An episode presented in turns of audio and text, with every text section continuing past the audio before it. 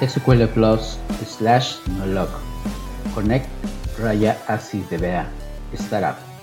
Amigos y amigas, sean todos bienvenidos. Este es Citas Ciegas y en compañía de mis invitados espero que pasen un rato agradable hablando de tecnología y algo más.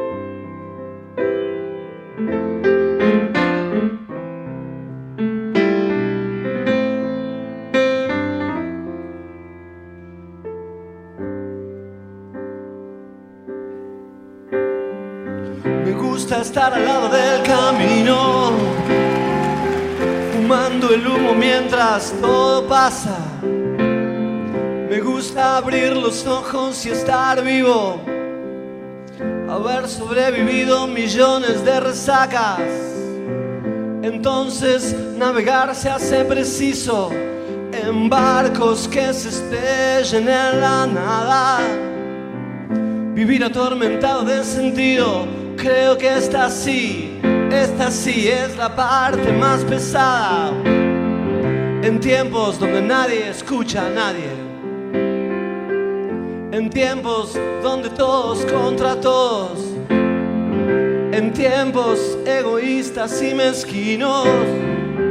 En tiempos donde siempre estamos solos. Habrá que declararse incompetente todas las materias de mercado. Bueno, gente, muy buenos días, muy buenas tardes, muy buenas noches, sean todos bienvenidos. Estamos nuevamente en un nuevo programa de, del podcast Oracle de BACR Citas Ciegas y el día de hoy nos vamos hasta Guatemala, vamos al país de la eterna, de la eterna primavera. Y para nosotros es un gusto y un placer de tener con nosotros a María del Carmen Castillo, consultora, analista, desarrolladora, capacitadora, en tecnologías Java y tecnologías basadas en software libre, conjuntadora y directora operativa del grupo Signos y, en fin, miembro del grupo de usuarios de Java de, Guatemala. María, qué gusto tenerte por acá. Nos ha costado un montón poderte tener, pero por dicha tenemos el placer de, de que nos acompañes el día de hoy. Muchas gracias, Ronald, por la invitación. La verdad es que fue una sorpresa y pues muchas gracias por invitarme. Sí, se nos ha complicado un poco, pero yo creo que el inicio de año así es a todos nos pasa, ¿verdad? Que tenemos como varias actividades, pero ya, menos mal, ya logramos. Muchas gracias por la invitación. No, María, de verdad, muy, agradecidos. Y empecemos, María. El podcast de nosotros siempre empieza conociendo un poquito de la vida de, de, María de niña. ¿Cómo es María de niña? ¿De dónde, dónde naciste? ¿De dónde eres oriunda? de qué parte de Guatemala y, qué recuerdas de esos primeros siete años de tu vida como, como esa niña, no sabemos si eh, extrovertida o esa niña introvertida, ¿cómo, era María en esos primeros años? Bueno, yo era muy introvertida, yo realmente era súper calladita, así dice mi mamá, donde te dejaba uno, ahí te quedabas, o sea, no, no era de los niños que, que andaban de arriba para abajo. Yo, yo nací en la, en uno de los departamentos de Guatemala que se llama Izabal, ¿verdad? En un municipio que se llama Morales Izabal. Ahí vivían mis tíos y entonces ahí, que justamente es uno de los del lado de Oriente, que es un clima bastante caliente de aquel lado. Entonces yo nací allí, pero prácticamente en los días ya me vine para acá, ¿verdad? A la ciudad de Guatemala, donde he vivido toda, toda la vida.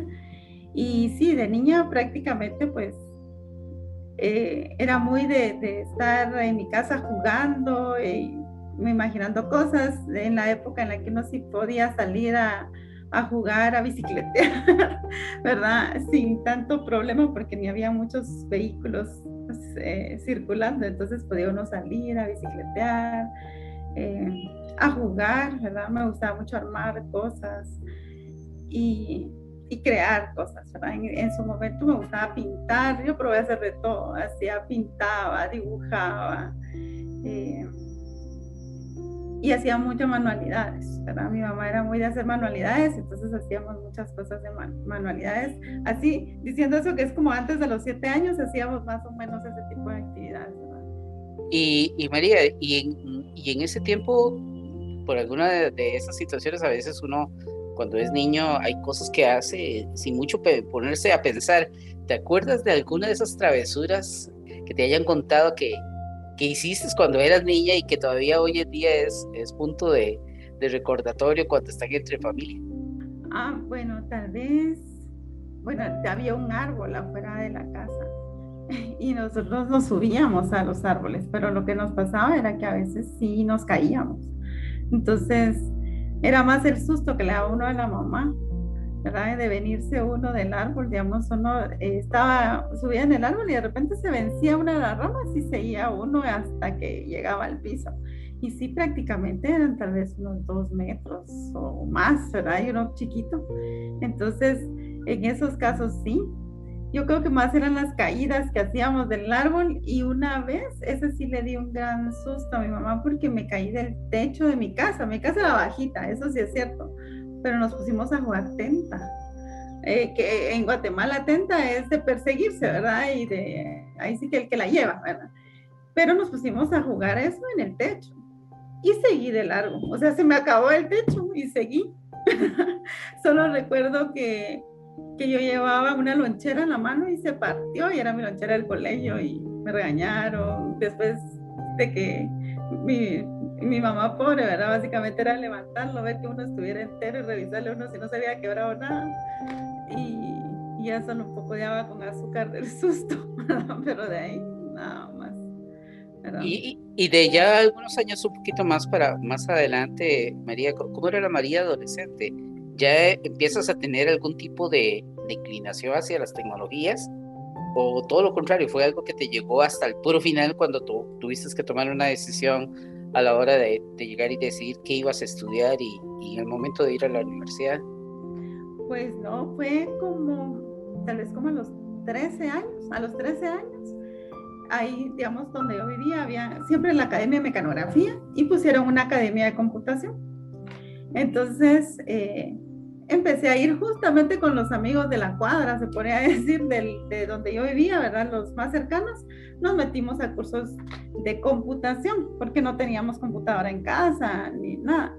Y básicamente era aprender a usar, en esa época era, yo creo que ahorita me voy a quemar, pero Lotus 123, 4 Pro, eh, WordPerfect, era Professional Write, y le enseñaban a unos ciertos comandos bien bueno, todo era con combinación de teclas casi, ¿verdad? Para trabajar. Eh, no, no tenía mucho uso el mouse, ¿verdad? Entonces, esa parte, pues me, me gustó la computadora y parte de nos enseñaron un poco de Pascal. Entonces me llamó la atención cómo era que funcionaba. Ahora, antes de eso, ahorita que recuerdo, mi papá tenía una calculadora Casio de aquellas larguitas, que hasta venían en un empaque bien bonito. ¿verdad? Como de cuero. Esa calculadora eh, traía un manualito de Basic para uno poder programarla. Y prácticamente tenía así printf o la mundo, ¿verdad? Y entonces podía uno hacer sus programas. Sin saber yo realmente qué era la programación, me puse a hacer todos los ejercicios del librito, ¿verdad? Y me gustaba el resultado. Entonces, esas fueron como mis primeras interacciones. Yo no estudié en un colegio que llevara computación, entonces en el colegio no tuve mayor interacción. Y ya cuando, aún en mi, digamos, en el diversificado, que es previo a la universidad, ¿verdad? Eh, entré a una carrera que no tenía computación, porque ya habían algunas con computación, pero donde yo estudiaba no. Entonces, tampoco llevé computación, sino llevaba como cursos a, la par. Y ya cuando entré en la universidad, eh, justamente ya desde ese punto yo ya quería algo relacionado a computadoras ya en la universidad. Pero en, en todo ese tiempo prácticamente fue algo como paralelo, ¿verdad? Llevar cursos aparte, la computadora aparte. Mi regalo de 15 años fue que pedí una computadora, por ejemplo. Entonces tenía mi computadora cuando cumplí 15 años. Entonces sí, desde los 13 por ahí me empezó a gustar todo eso, ver cómo funcionaban las cosas, ¿verdad? Y se miraba el resultado. Y, vamos a ver qué, qué, tan, qué tanto recuerdas de esa primera computadora. ¿Qué, qué, qué modelo era? ¿Qué marca era? Si te acuerdas de, de alguna descripción de ah, ella. Bueno, marca no, ¿verdad? Porque las que llevaban eran que le decían clones, entonces eran armadas. Ah, ¿de qué configuración tenía? Tampoco me acuerdo, ahí sí le quedó mal. Solo que usaba el turbo, ¿verdad? Que pasaba de 16 a 32. ¿verdad? Uno le ponía el turbo y hacía como que mejoraba el procesamiento, lo cual yo creo que solo era imaginación de uno. Ok. Eh, pero, pero vamos a ver, tal, vez si te acordarás, eh, ¿tenía disco duro ya o era solamente ah, de, de, floppies? Ah, era de floppies. Era de floppies. Sí, era de floppies. Justamente para cargar el sistema operativo había que cargar el MSDOS, digamos, para levantar el sistema primero. Uno andaba cargando con todo, con su sistema operativo, con todos los programas, incluyendo Windows, ¿verdad? Windows 3.11 creo que tenía como un programa más. Y, y, alrededor de esto, o sea, adicionalmente me dices que ya, ya esa época ya te inclinabas mucho por lo que era la parte de la tecnología y, te involucraba un poquito el tema de, la computadora y demás. Eh, ¿Cómo fue tu ingreso a la universidad? ¿Fue sencillo? ¿Tuviste alguna complicación para poder ingresar a la carrera? ¿Qué, qué recuerdas de, de, esa primera fase? Bueno, de, la, de esa primera fase más que todo fue porque yo siempre estudié en colegio de mujeres. y cuando entré a la ingeniería éramos ocho mujeres y eran 80 hombres, ¿verdad? Entonces, lo bueno es que las ocho, bueno, en tu caso, al inicio, pues uno así lo ve, ¿verdad? Una forma era que las ocho mujeres andábamos juntas de arriba para abajo. En ingeniería es un área común al inicio, entonces la mayoría iban para química, para ingeniería química, para ingeniería industrial, ¿verdad? y éramos como dos las que íbamos para ingeniería en sistemas, pero sí pasamos un año en el que hicimos grupito y todo lo hacíamos nosotras. Poco a poco nos fuimos integrando con, con, los chicos, pero nos costó un montón porque todas veníamos de colegio de, mujeres. Entonces nos costó bastante. Ahora, en relación a los cursos, digamos, yo, yo los primeros dos cursos de programación lo sentí muy, eh, los entendí muy bien. Entonces dije, sí, estoy en lo que estoy, porque sí, los, ah, lo hacía todo, hasta hacía modificaciones a, a, mis proyectos y todo, porque me gustaba mucho lo que estaba haciendo. ¿verdad? Al inicio, la parte de programación se me fue bastante fácil. lo que sí, eran las, como ahí llevamos matemáticas, físicas, llevamos química, todos esos cursos pues tenían su complejidad adicional. Y, los, y que eh, pues se dejan proyectos. Y los proyectos eran individuales, entonces eh, sí, sí había a veces, yo creo que a mí lo que me costaba de los proyectos de programación era cómo empezarlo. O sea, por dónde empezar. Uno sabía un poco como qué hacer en cada parte, pero siempre el problema era cómo empezarlo. Y ya cuando lo empezaba uno, ya lo terminaba en una noche. pero, pero ¿cómo empezarlo? ¿Y, ¿Y, en algún momento de la carrera tuviste esa, esa ese, ¿qué, te digo? ese sentir de que estabas tal vez estudiando algo que no era lo, lo, lo correcto, que no iba contigo, o, o, fue, fue, digamos que muy transparente toda la carrera para ti con respecto a, a que no sentiste que estabas en un lugar equivocado?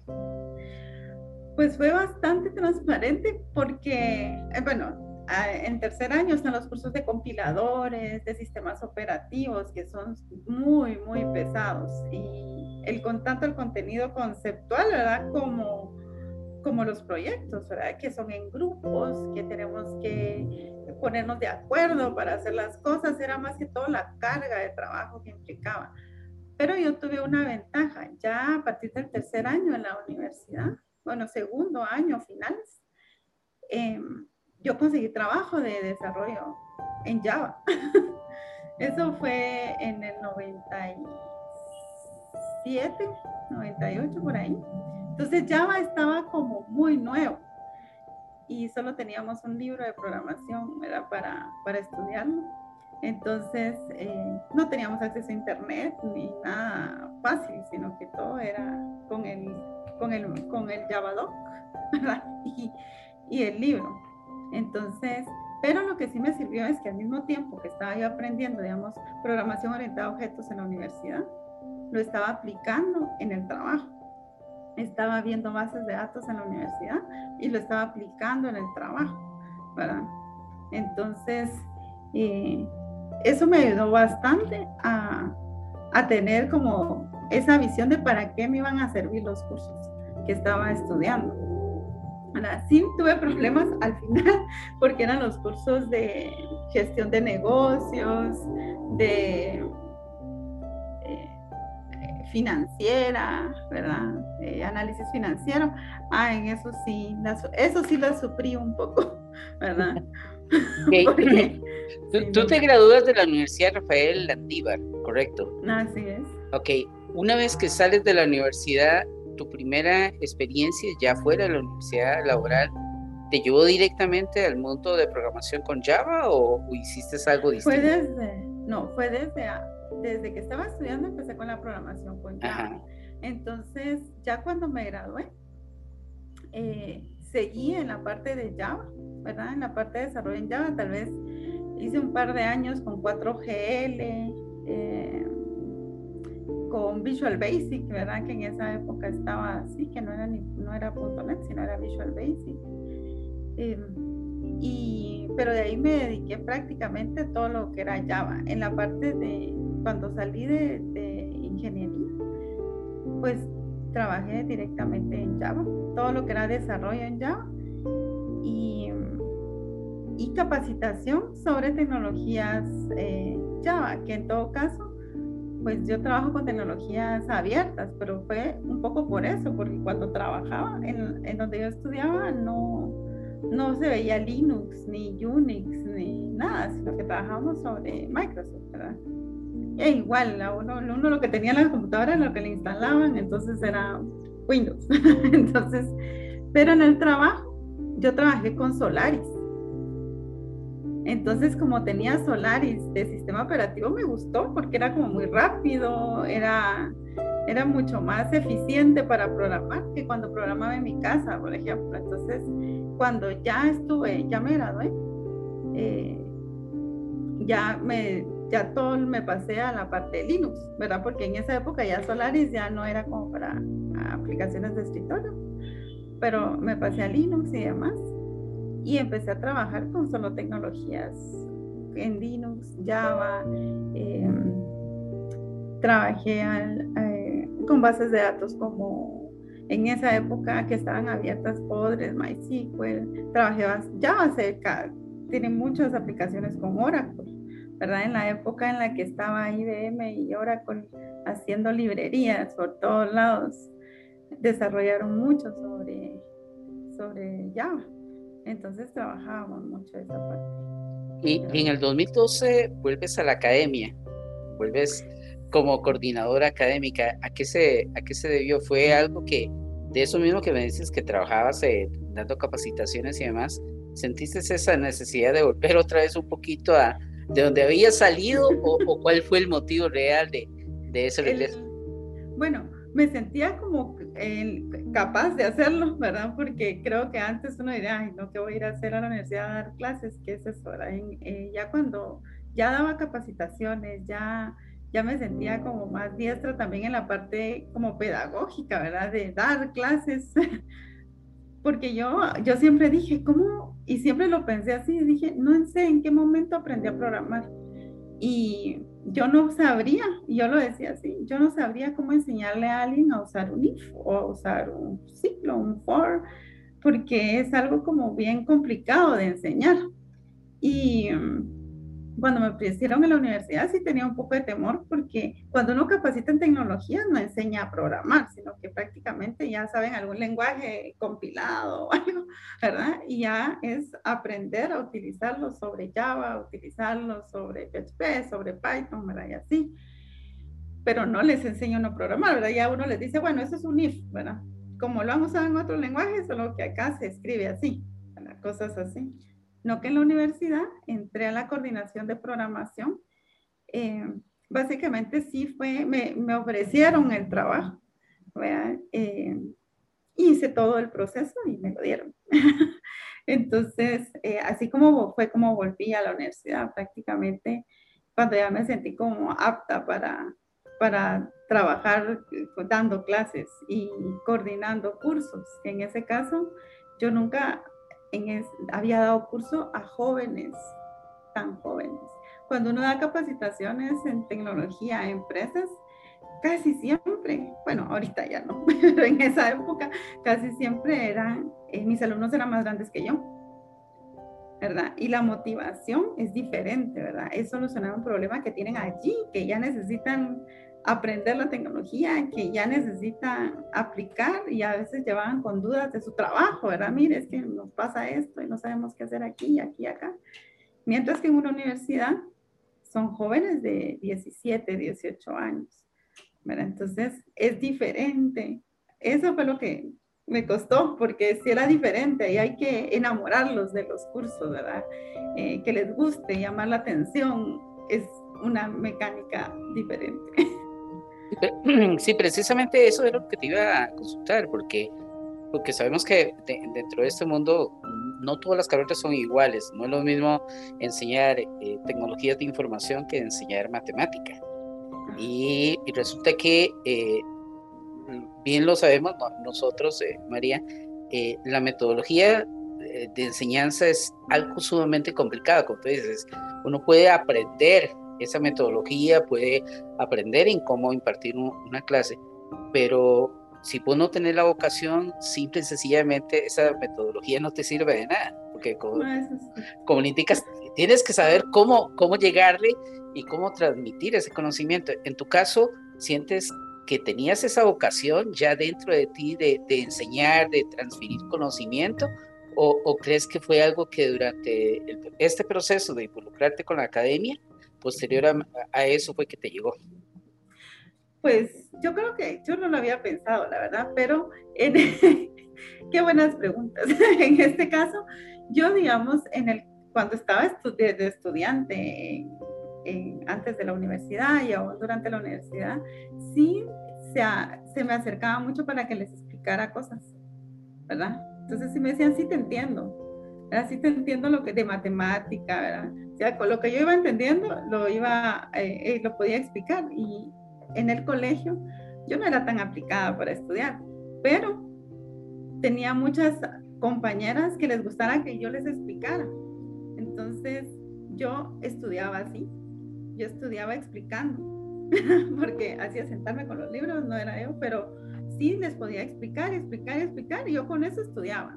Entonces yo creo que, eh, pues, eh, tuve bastante buenas eh, referencias de cuando daba clases eh, a empresas, por ejemplo.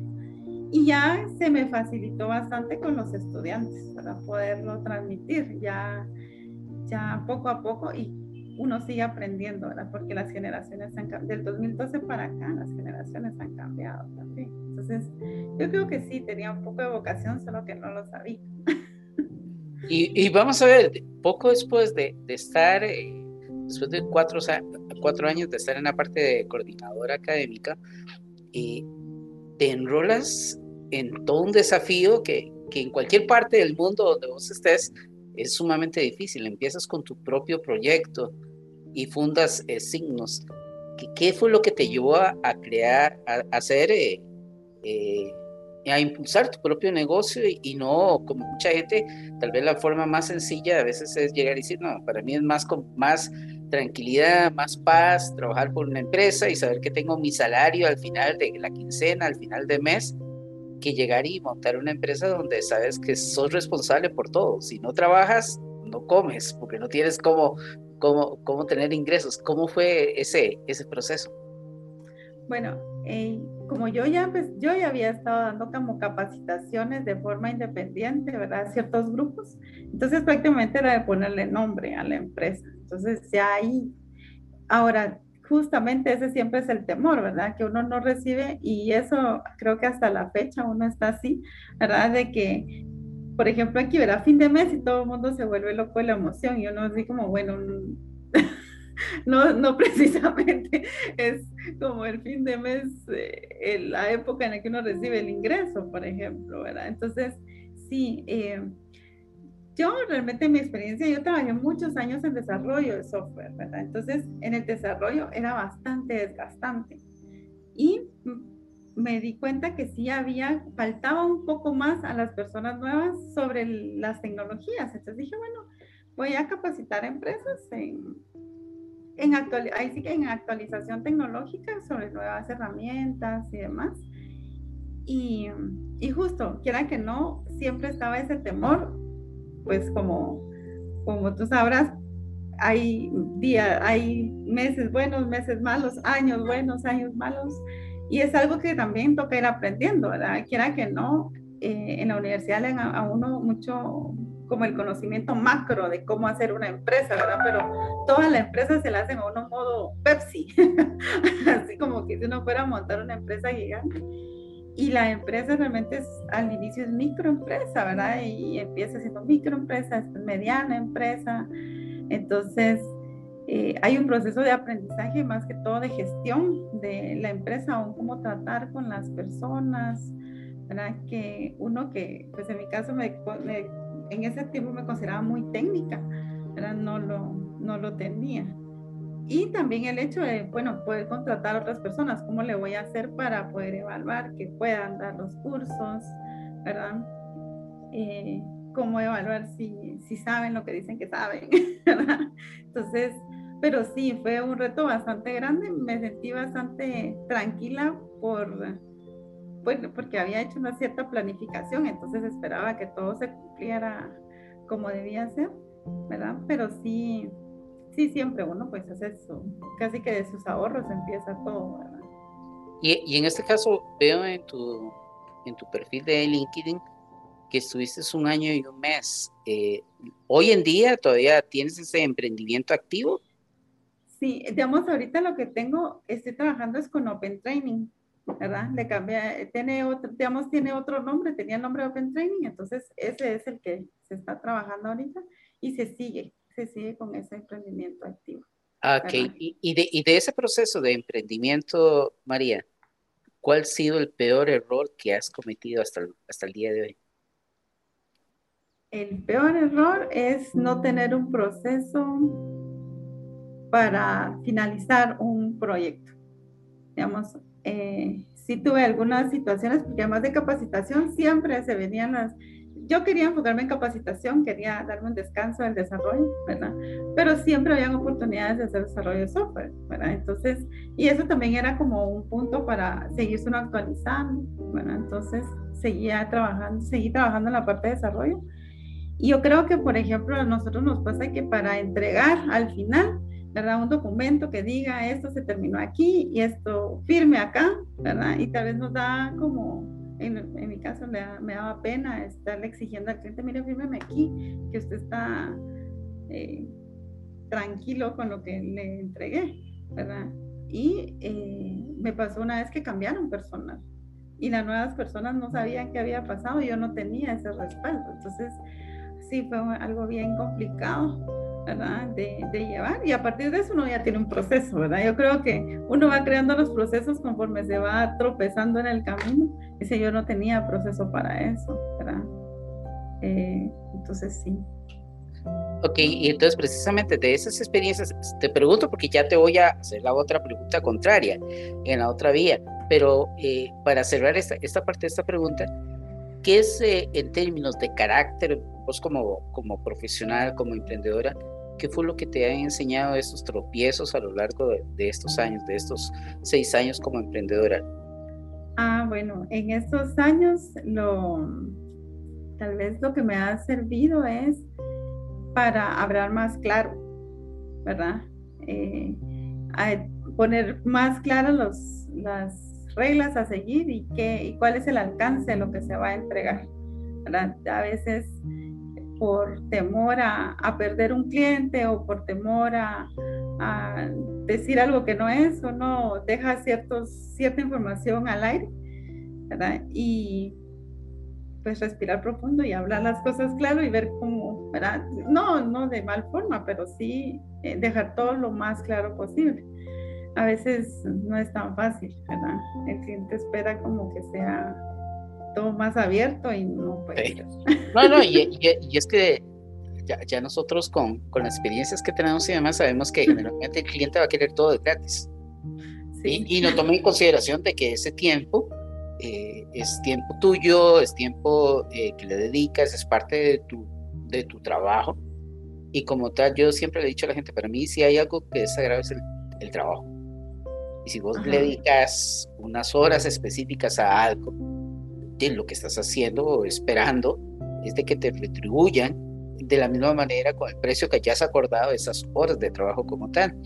Entonces, eh, eh, es, es, algo que yo creo que, que, a veces nos cuesta mucho cuando hacemos emprendimientos de, pues, de alguna otra manera, a pesar de que yo trabajo en sitio para, para alguien, también tengo mis cosas y, y siempre he aprendido eso, de que uno tiene, como tú lo dices, uno aprende de que si vos no dejas bien claro las cosas, en cualquier momento, por cualquier cosa, la más mínima, cuando no esté bien descrito, sabes que por ahí se va a salir y te va a decir, ah, pero eso no estaba incorporado en eso, o eso no es parte de la garantía de eso. Y, y, no, es, es terrible. Ahora, si nos vamos al lado contrario, María, ¿cuál ha sido el mejor acierto que has tenido de ser emprendedora? Em, bueno, tal vez las personas con las que trabajo. ¿Verdad? He encontrado un equipo de trabajo muy bueno, ¿verdad? En el que puedo confiar al 100%, ¿verdad? Ahí es donde uno aprende eso que le dicen a uno que si uno no está, todo sigue funcionando.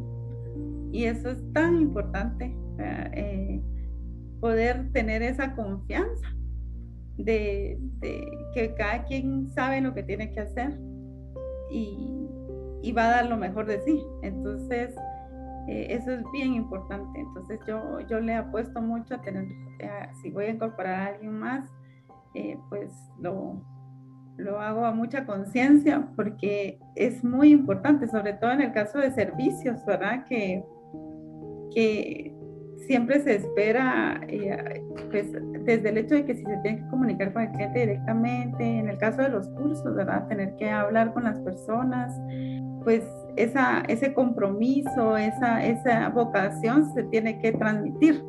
No solo, y esto me di cuenta, no solo el saber sobre la tecnología es importante, sino que poderlo transmitir. Entonces, escoger bien al equipo de trabajo con el que voy a trabajar en cuanto a, sus capacidades de tecnología y las otras habilidades también y ayudarlos también a forjar esas habilidades. Yo creo que es algo como bastante importante, ¿verdad? En, lo que yo trabajo. Eh, y ahora, Mercedes, eh, Mercedes, María, estaba pensando en Mercedes porque te iba a hacer la siguiente pregunta, Mercedes Weiss, tu compatriota. Vamos a ver, eh, estamos en, en, una región, una región latinoamericana que, que, sabemos que es altamente machista y, y donde, sobre todo en tecnologías, ser mujer al principio es muy duro hacerse un camino a, o sea, abrir camino dentro de la industria y llegar y demostrar y decir, mire, o sea, yo tengo exactamente las mismas capacidades y cualidades que cualquier otra otro hombre, porque somos seres humanos, tenemos las mismas capacidades y demás, pero para, la gente no lo ve exactamente igual. Eh, ¿Qué tan difícil fue para ti y si eso eh, eh, interfirió en algún momento en el desarrollo de, de este proyecto? Eh, ¿Sentiste que fuiste discriminada por el hecho de ser mujer o por todo lo por contrario, que no, has tenido que topar con pared en algún momento y decir, mire, tengo mis dudas por si, si, usted sabe o no sabe, si es capaz o no es capaz, por tal y tal motivo? ¿Qué, qué experiencia nos, o qué, más bien, qué experiencia, no, qué, qué, nos puedes comentar con respecto a, a este tema? Bueno, ya ya cuando estaba en modo emprendimiento yo ya, ya estaba bastante adulta, por ejemplo. Entonces, muchos de mis primeros clientes fueron las empresas con las que trabajé. Entonces ya tenían como un, eh, una idea de, del conocimiento que tenía. No sabría decir si, digamos, las veces en las que no me dieron los proyectos fue porque era mujer. eh, solamente tuve una experiencia en un centro educativo, ¿verdad?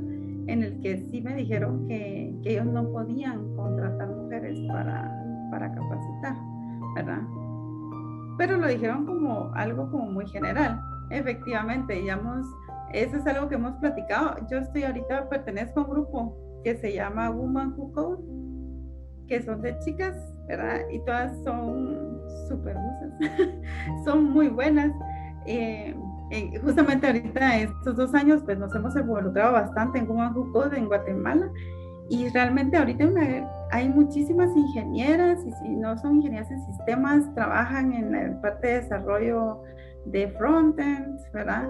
Eh, también no precisamente se graduaron de una carrera de informática, sino que fue algo que, que fue posterior. Entonces, ahí trabajamos mucho esa parte, ¿verdad? Eh, y creo que lo que me di cuenta es que eh, por ser de la generación que soy, yo normalizaba muchas conductas que realmente sí eran conductas machistas, ¿verdad? Uno normaliza cosas porque las ve en su casa y, pues es igual, pero ya bajo el conocimiento de lo que, ahí sí que todos somos seres humanos, ahí es donde uno se da cuenta que no, entonces tal vez no tuve tanto ya, ya los 30 y algo de años, ¿verdad? Porque justamente ya, le, ya conocían mis capacidades y mucho de, de, mi emprendimiento ha sido como de boca en boca, ¿verdad? La gente pues lo refiere a uno y demás, entonces no he tenido tanto ese problema. Pero en mi época de trabajo, de, desarrollo de software, sí, pero sí hubo varias oportunidades que prácticamente me lo dijeron que por ser mujer no iba a poder hacerlo y, y en ese momento le, lo dice uno, ah, bueno, ¿verdad? Entonces, pues no, y ya, ¿verdad? Pero es porque uno realmente normalizaba esas actitudes, cosa que estoy muy contenta que ahora eh, ya es algo que, que, sí se está evidenciando, ¿verdad? Que no se debería de hacer. Y de, de, de, hecho, dentro de una de las próximas invitadas que tenemos en el podcast, vamos a tener a Silvia Rueda. Ella es una emprendedora española de Valencia y es una de las coordinadoras de Girls for STEAM. Precisamente es una agrupación que busca precisamente el apoyo y la introducción de la mujer dentro de la parte de la tecnología, muy parecido a, a lo que ahorita estás haciendo. Y podrías contarnos un poquito más de, de, ustedes, o sea, cómo se organizaron, qué es lo que hacen, porque hay mucha gente que no sabe que este tipo de organizaciones están ahí y cuál es el apoyo y el aporte que les puede brindar a, a, a las mujeres en, en toda la región. Bueno, pues eh, es un capítulo, digamos en Guatemala se armó el capítulo, lo hicieron eh, tres ingenieras, ¿verdad? Eh, estas tres ingenieras hicieron el capítulo de Guatemala y está orientado a hacer más corta la brecha en lo que es el trabajo de la mujer en la tecnología. Entonces, se busca mucho eh, generar capacitación, tanto técnica como en otras habilidades. Entonces, por ejemplo, tenemos club de lectura, tenemos club de inglés, ¿verdad? Entonces, es un lugar seguro porque no, eh, no es que no se acepten hombres, ¿verdad? Pero es un 99% de mujeres, hay un par de hombres, pero eh, es un lugar donde se pueden expresar, donde estamos trabajando en lo que es brecha de género. Entonces, eh, prácticamente cualquier ingeniera o cualquier mujer que le guste la tecnología puede participar. Y tenemos diferentes áreas, está súper organizado. Yo creo que nunca había estado en una comunidad tan organizada, porque he trabajado mucho tiempo con el grupo de usuarios de Java de Guatemala y con otras comunidades, porque pues todas hay comunidades, pero esta comunidad es muy organizada Ahí está el equipo que trabaja backend, frontend, eh, está la, parte de desarrollo personal, de, juegos, eh, de data science, porque hay profesionales de todas las áreas. Entonces, se dan, se dan talleres, se dan capacitaciones. Eh, sean capacitaciones internas, sean capacitaciones para todo público. Y justamente estamos en Facebook. En Facebook está como Woman Who Code Guatemala y nos pueden seguir. Si se agregan como voluntarias, hay todo un equipo ahí de, de actividades, hay todo un grupo de actividades que podemos hacer. Tenemos días de convivencia donde jugamos, platicamos y queremos hacer. Eh, y en todos estos grupos son como lugares seguros, nos ha pasado y eso también se habla mucho y me aculpo que a mí me pasaba igual, ¿verdad? Yo decía, a mí, para mí es mucho más fácil trabajar con hombres, decía yo antes. Yo, qué pena, pero así decía yo, ¿verdad? Decía yo, es que es más fácil, ¿verdad? Y eso era una cosa, es, es muy triste, porque a la hora de la hora, eh, los mismos, eh, pues, pues los mismos hombres dicen, ¿verdad? Es que entonces ni entre ustedes se llevan, ¿verdad? Y tenían como esa bandera de decir, ni entre ustedes se llevan. Entonces, este grupo está rompiendo ese paradigma, ¿verdad? Nos llevamos muy bien, ¿verdad? Nos hay mucho respeto y, somos un montón. Somos como tal vez unas activas, somos como 30. Entonces, y hay mucha como compañerismo, ¿verdad? Mucha hermandad, mucha comunidad como tal. Eh, somos amigas, varias trabajan juntas en la misma empresa, entonces eh, estamos rompiendo esa, ese ideal que aún nosotras mismas teníamos en la mente de que entre nosotras no podemos trabajar. Sí podemos, ¿verdad? Entonces, sí. Y, y, de, y de hecho, me acabas de mencionar precisamente ¿Cómo llegaste al grupo de usuarios Java de Guatemala? ¿Cómo, te fuiste involucrando con ellos y cuál ha sido tu experiencia? Me dices que, que no está con el nivel de, de, organización que, que, te, que, tienes dentro de esta agrupación, pero dentro del JUP de, de Guatemala, ¿qué, qué, te ha aportado el, estar cerca del grupo como tal? Ah, bueno, eh, el JUP desde ya el JUP ya existía y de allí con otros dos eh, ingenieros que son los Mario Batres, ¿verdad? Y, mm, y Víctor.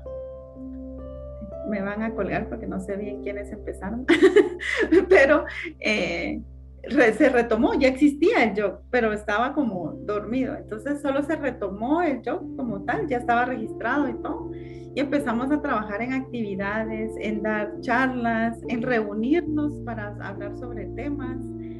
Y de ahí en adelante eh, se volvió un grupo muy bonito porque prácticamente cada eh, dos meses hacíamos conferencias.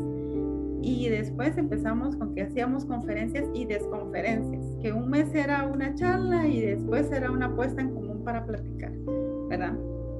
El yoga es bastante grande porque hay muchas personas que lo siguen, hay muchas personas que participan. La organización es chiquita, ¿verdad? Somos poquitos en la organización, pero siempre eh, se trata de mantener eso, ¿verdad? Seguir transmitiendo conocimiento sobre las tecnologías Java, que actualmente son, ahí sí que mejor la máquina virtual la dejamos porque es un montón, ¿verdad? Entonces tengo, creo que desde el 2000 7, 8 por ahí, de pertenecer, fui, fui líder del grupo al inicio. Yo era líder del grupo de Java de Guatemala, ¿verdad? Y, y de ahí ya, pues fue pasando a, a, otros líderes. Yo sigo trabajando como miembro. La verdad es que le tengo mucho cariño al grupo. No, nos hemos visto crecer los unos a los otros. Yo la verdad la mayoría los conocí como estudiantes y yo ya estaba graduada, ¿verdad? O ya había cerrado por lo menos pero sí tenemos un bonito grupo, nos gusta mucho la tecnología Java, ¿verdad? Y, conocer nuevas cosas sobre la tecnología. Y empezamos a hacer los Java Day, ¿verdad? En esa época hicimos el Java Day, el primero. No teníamos experiencia de organizar eventos, entonces fue un gran evento. Eh, y de ahí nos preguntaban que cuándo iba a ser el siguiente, que cuándo iba a ser el siguiente.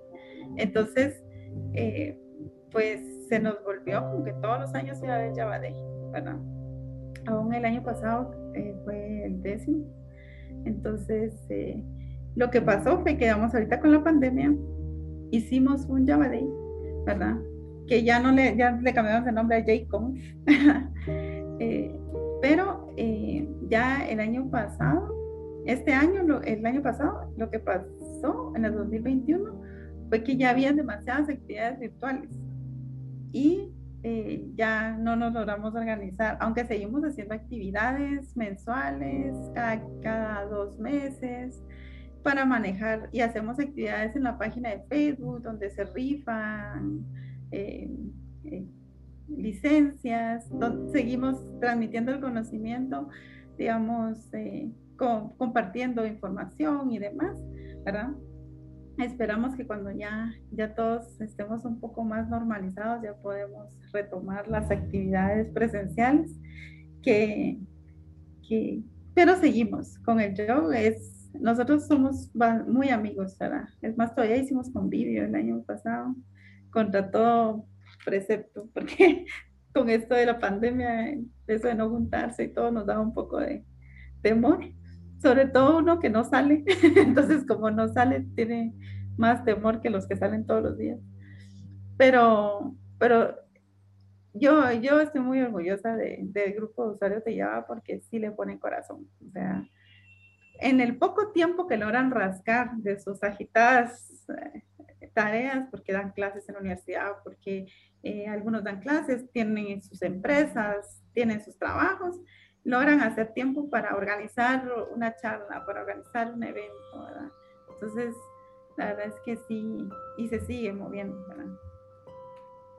Ok, y en, y en ese proceso de, estar compartiendo con comunidades y demás, María, ¿cuál es esa personalidad del mundo de comunidades, ya sea de Java o de tecnología, que has tenido la oportunidad de conocer en persona y que tal vez en algún momento decías, qué bonito sería conocer a tal persona y, y que tal vez lo veías un poco lejos de, de poderlo hacer. ¿De qué personaje estuviste cerca y cuál fue tu experiencia en ese momento? Yo tengo muy mala memoria, pero yo recuerdo que en uno de los eventos de software libre vino una persona que había trabajado, que, que era de los desarrolladores de Prime Faces. Y yo no sabía, hasta que nos pusimos a hablar y dice, ah, es que ese es mi proyecto. Y, ah, sobre todo que en esa época me acuerdo que era como 2010, mi inglés era muy malo, entonces yo, eh, no, era menos, creo que sí fue 2008 por ahí, no me acuerdo, y, o 2010. Entonces me costó mucho comunicarme con él y él no venía para algo de Java, sino que él venía para sobre un tema de comunidades de software libre en general, ¿verdad? Entonces eh, me pareció como muy interesante conocer a alguien que tiene un framework propio, veamos, y que puede trabajarlo y demás. Yo estaba como muy emocionada en ese, en ese punto. Y de ahí, pues en todas las comunidades uno conoce gente impresionante, ¿verdad? En las comunidades de, Linux, por ejemplo, hay mantenedores de paquetes de Debian. De, eh, de Gentoo. Entonces, uno dice, bueno, uno está usando parte de lo que ellos trabajan, ¿verdad? Y pertenecer a esa gran red de desarrolladores es impresionante. Yo lo más que logré hacer fue que me metí como eh, tester del Netcat me acuerdo siete, que era de NetBeans, hace también un montón de tiempo, ¿verdad? Pero eh, sí, yo creo que para mí siempre es muy valioso saber qué es, me encanta ver la pasión que le ponen a lo que están haciendo, ¿verdad? Cuando le hablan a uno de lo que hacen, tienen tal emoción, ¿verdad? Como que, y, y eso, eso creo que lo llena a uno bastante. A ver, María, ¿a qué le, a qué le teme María? No a qué le tiene miedo, sino a qué le teme. ¿A qué le temo? Algo que siento que me está pasando, que es que hay tanto que aprender, a no tener el tiempo para poder aprender tantas cosas, hay tanto que quiero aprender, me llama la atención Data Science, me llama la atención aprender más sobre arquitectura de software, a eso le temo, al, llegar a un momento en el que ya no logre estar al día, ¿verdad? Ok, y te voy a recordar algo de casi un mes atrás. Cantar a todo pulmón en el carro es de esos placeres infinitos. Ah, sí. Sí, eso lo puse en Twitter. Ajá. ¿Qué representa para ti? Los, los guatemaltecos tienen eso en la sangre, tienen, eh, o sea, es un pueblo muy cultural, muy rico en, en habilidades que tal vez muchos otros países de la región no los tienen. Eh, en tu caso, ¿qué, representa para ti la música? Ah, la música para mí, pues ahí sí que le trae unos recuerdos, son emociones, eh, son momentos, o sea, la música es una forma de recordar momentos y, para mí es, es, el, eh, es la paz y tranquilidad, ¿verdad? Poner música, escucharla, eh, me da a mí como mucha sensación de, alegría, ¿verdad? Me gusta mucho, me gusta bailar eh, cosa que eso sí tengo dos años de no hacer, porque ahorita sí no se puede. Pero eh, me gusta mucho estar con la música, la música me, me gusta bastante. pues me genera mucha alegría, me cambia de ánimo, ¿verdad? En un 2x3 rapidísimo, cambio de ánimo. Y justamente eso, poderla cantar a todo pulmón, que solo en el carro se puede hacer porque en todos los demás lugares no pueden regañar a uno. Entonces en el carro, y, y sobre todo cuando va uno en autopista, ¿verdad? Que no hay nadie. Entonces realmente uno puede cantar todas sus canciones eh, de preferencia. Y para María, ¿cuál es el momento más importante del día? Para mí el momento más importante del día creo que es eh, el atardecer. Me gusta mucho cuando ya, ya dentro de un rato, aquí ya va a atardecer, ¿verdad? Sentir que ya, ya se va acabando mi día, ¿verdad? Y, y que puedo descansar un poco y ya sea que después tenga que seguir trabajando, pero me tomo ese tiempo para poderlo estar, ¿verdad? Estar en tranquilidad lo más que pueda. Y en tu lista de pendientes, María, ¿qué tienes? Muchas cosas. pero eh, viajar, ¿verdad? Viajar, conocer, yo no conozco Europa, por ejemplo, entonces está viajar. Eh, que el emprendimiento crezca, ¿verdad? Poder seguir apoyando, no solo que crezca como empresa, sino que poder tener un área que, que apoye como al desarrollo de las personas, como una fundación, ¿verdad? Que tenga su parte de responsabilidad social, que pueda tener esa capacidad de poder dar un, un rubro para, para hacer ese desarrollo, ¿verdad? De, de las personas que no pueden y que tienen las habilidades, ¿verdad? Poder apoyar en esa parte, ese es uno de mis sueños, poder apoyar a, las personas en su desarrollo personal. Creo que por eso me gusta tanto las comunidades, porque es una forma que en grupo lo hacemos todos, ¿verdad? Eh, pues hay varias. Esa es entre, entre muchas otras. Entre muchas otras. Bueno, María, tal vez no te, no te habrás dado cuenta, pero tenemos casi una hora ya grabando del programa. Se nos ha ido muy rápido. Hay dos, dos cosas con las que siempre cerramos nuestro podcast y una de ellas es, yo te veo que eres una persona muy tranquila, eh, muy, muy controlada con, con, todo el tema, pero siempre he sabido de que los, en, en este mundo es difícil siempre guardar la compostura. A ver, ¿Tienes alguna frase innombrable que podemos hacer nombrable el día de hoy ¿Qué dice María cuando llega, cuando se enoja, cuando dice mierda, la cagué? Eh, no sé, esa, esa expresión clásica que muchas veces es solamente para uno, pero que le permite a uno como desahogar un poquito y decir, bueno, ahora sí, retomemos nuevamente y hagámoslo bien. Mm, ¿Alguna frase? yo, creo, yo creo que esa que esa que dijiste es algo como bastante común, ¿verdad? Que tal vez sí, mierda, mierda, mierda, como tres o cuatro veces, así se y en ese ratito así como, mierda, mierda, mierda, mierda. Y, ya, ¿verdad? Bueno, ahora veamos qué hacemos para resolver, ¿verdad? Pero creo que esa, es, esa sería como la, la frase más, como, eh, que a, veces se me sale, ¿verdad? Igual, cuando está hablando así, se le sale, ¿verdad? Entonces, esas son las cosas que no podría decir. Y el podcast siempre, María, siempre lo iniciamos con una interpretación, con una canción que sea del gusto de la persona, que algo que represente para la persona, algo, algo que sea, no necesitamos que nos digas qué representa para ti, pero que esa canción te llena o te gusta estar escuchando. ¿Con qué canción, interpretación te gustaría que iniciáramos el podcast? Mm, bueno, hay una canción de Fito Páez que se llama Al lado del camino. Esa me gusta a mí bastante. Ok, bueno, vamos a ponerla. Ahora sí, para cerrar, María, ¿cuál sería tu mensaje, ya que tú formas parte de una comunidad que apoya y que busca eh, que la mujer se integre de, una manera mucho más, más fuerte y más abierta a lo que es la, eh, el ámbito de las tecnologías? ¿Cuál sería tu mensaje para las mujeres de Latinoamérica? No solo para las mujeres de Guatemala, sino para todas las mujeres de Latinoamérica en, este, en ese sentido. O sea, ¿qué, qué debemos, qué debe, deberíamos nosotros, no solamente en este caso hablando yo como, como tú, como tu género, como mujeres, sino también como hombres, qué deberíamos de llegar y, hacer para evitar eh, reducir esa brecha que, que existe desde hace tantos años en, en, la tecnología con la participación de las mujeres en nuestra región? Yo creo que el, el reto está en desaprender, ¿verdad?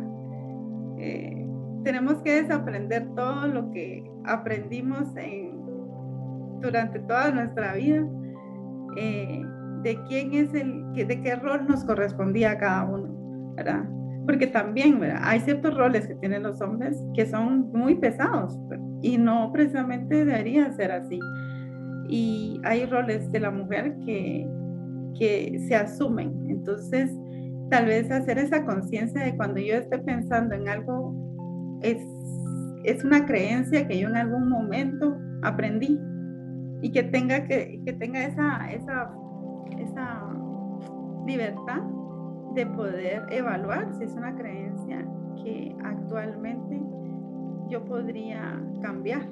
Entonces, tenemos tantas creencias que nos limitan, tanto a los hombres como a las mujeres, más las mujeres en su desarrollo, eso sí es cierto. Bueno, como decimos nosotras, quiera que no, los niños fueron criados para ser proveedores y líderes, y las niñas son, criadas para ser eh, mamás en su casa y son las que cuidan el lugar.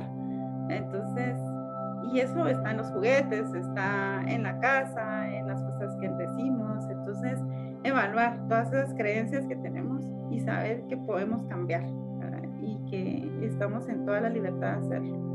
Y que se acerquen a los grupos así como Woman Yo, yo sigo a Tecnolatinas, están eh, Girls Who Code, por decir un woman, de repente son muy grandes, pero son más chiquitas. Hay Girls Who Code, estos grupos de STEM, ¿verdad? También se pueden acercar a todos ahí. E, esa es la visión. Es un lugar abierto donde es un lugar seguro. Entonces, es un buen lugar para comenzar, tanto para hombres como para mujeres. Si quieren aprender más, pueden entrar a las pláticas y todo y, y, enterarse, porque también tenemos que aprender. Si vamos a desaprender, tenemos que aprender nuevas cosas. Por hoy, nuestro tiempo de procesamiento ha finalizado. Este fue Cita Ciega, el podcast oficial de. Nos hablamos en el próximo ciclo de CPU. Y